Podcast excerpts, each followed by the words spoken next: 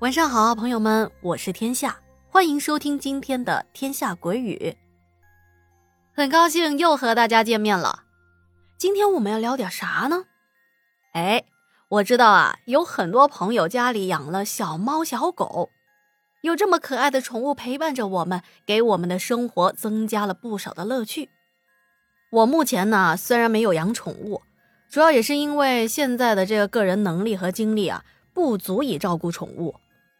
我觉得呀，只要你决定要养宠物，那么你就得对它们负一辈子的责任，不能一时兴起，哎呀，好可爱啊，带回家养那么几天，后来又觉得给它收拾这些东西啊，要喂它吃饭觉得麻烦了，然后呢又想把它转手，甚至遗弃在大街小巷，不管它们的生死。我觉得如果是这样，还不如一开始就不要养它们。您觉得我说的对吗？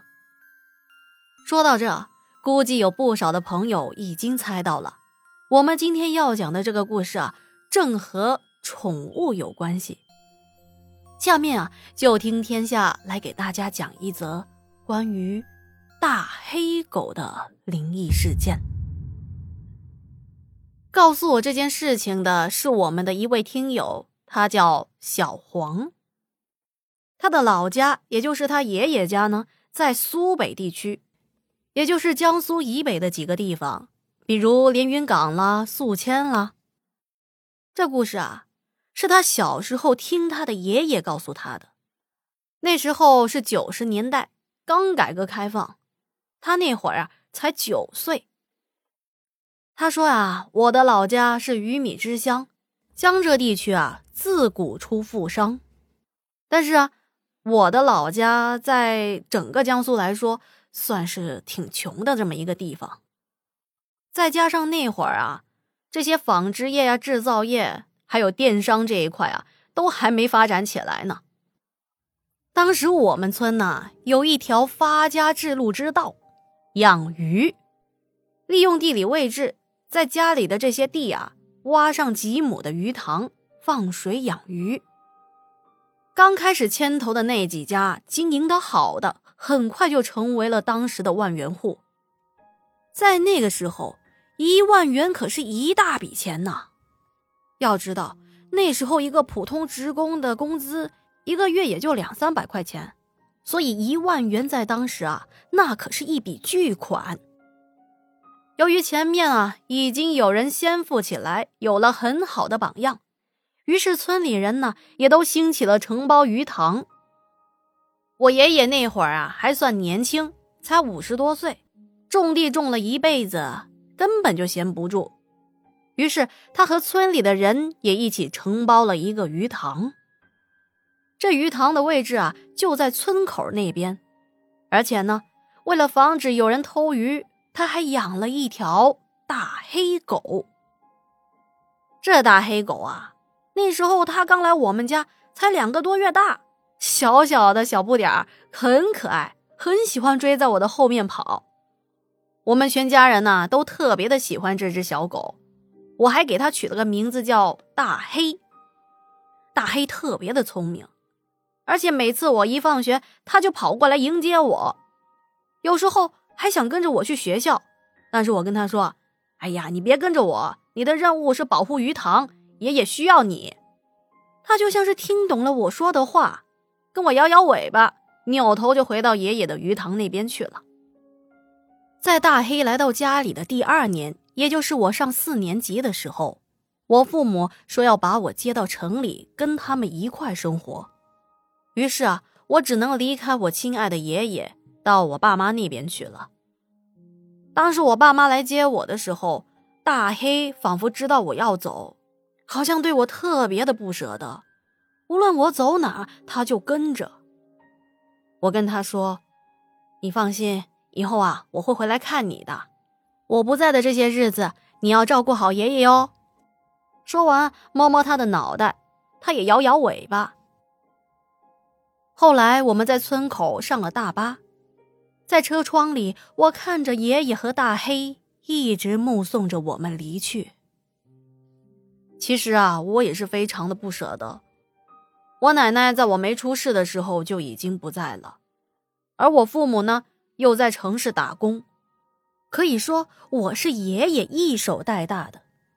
后来又有了大黑，可以说爷爷和大黑在当时是比父母还要亲的人。但是现在我要离他们远去了，只有每年的寒暑假才能回到老家来看望他们。一想到这，我的眼泪啊就吧嗒吧嗒的掉了下来。到了我爸妈所在的城市上学呀，这一天天日子过得也挺快的，很快就放寒假了。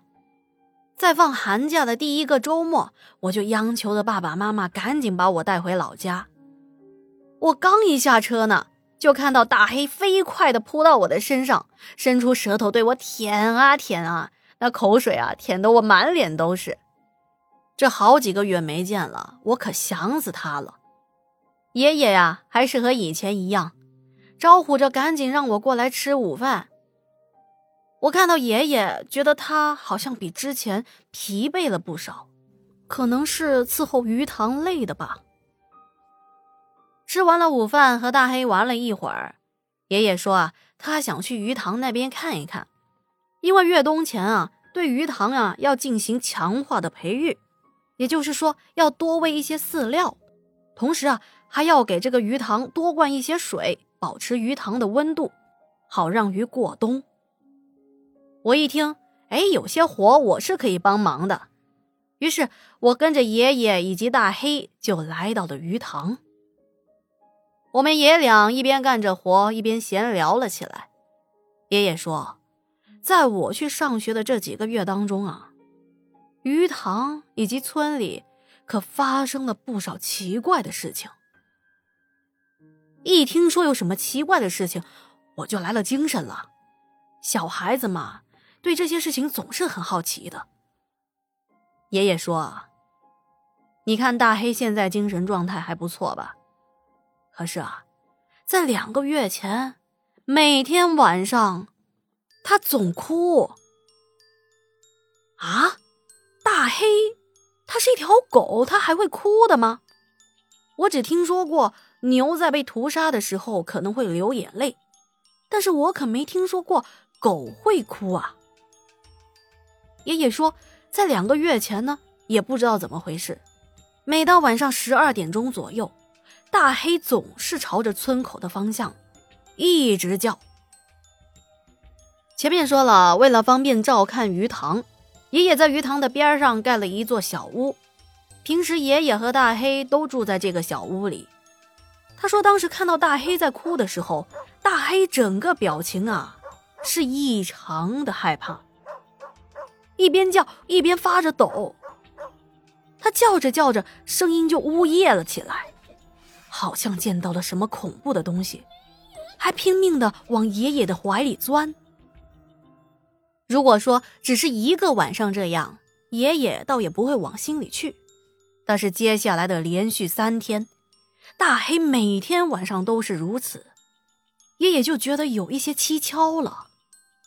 而且大黑在爷爷怀里的时候，两只眼睛啊一直望着村口的方向，好像村口啊有什么东西吓到他了。爷爷以前也听人说过，说狗啊，狗的眼睛是可以看见一些不干净的东西。他心里咯噔了一下，该不会是要出什么事吧？转过天来，爷爷和村里的长辈们说了这件事儿。可那时候啊，大家都忙着挣钱，根本没有人有功夫搭理爷爷，也没放在心上。而且这些事情一说起来，确实也无凭无据的。再说了，不也还没发生什么事吗？甚至有的人还说：“你家的狗是不是眼睛犯了炎症了？赶紧带它去看兽医吧。”爷爷听大伙这么说，他也没有办法，只能无奈的领着大黑回家了。但是，大黑路过一户人家的时候，突然啊，就像疯了一样，对着他们家就狂吠不止。这户人家爷爷认识，他家有个大儿子，也是搞鱼塘的。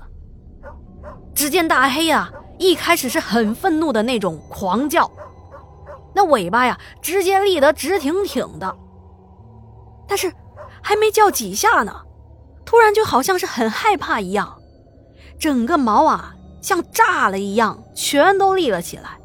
他叫着叫着，就又哭了起来，呜呜呜的，就跟昨天晚上爷爷见到的那样。接着，小狗转身就往反方向跑，跑着跑着还回过头来，又跑向爷爷，用嘴巴拉着爷爷的裤腿儿，好像那意思就是让爷爷也跟着他跑，别在这个地方待着。爷爷稀里糊涂的跟着大黑啊跑回了家里。这天晚上，大黑倒是也没再哭了。但是第二天，爷爷在鱼塘干活的时候，就看到一个村民很慌张的跑过来跟他说：“说昨天村里有人出去外面买饲料，在回来的路上被一辆大卡车给撞死了。说这个人呢，本来是骑着自行车，结果呢，那大卡车不知道怎么的，突然直接呀撞向了这个人。”这人躲避不及，大卡车上的所有泥块啊，全部都砸到这个人的身上。当那个人被刨出来的时候啊，身上已经全是血肉模糊啊，一根完整的骨头都没有，全被砸碎了。而这个死者，正是昨天中午爷爷和大黑路过的那一家的大儿子。他今年才三十三岁，高高大大的他，没想到会遭遇如此的飞来横祸。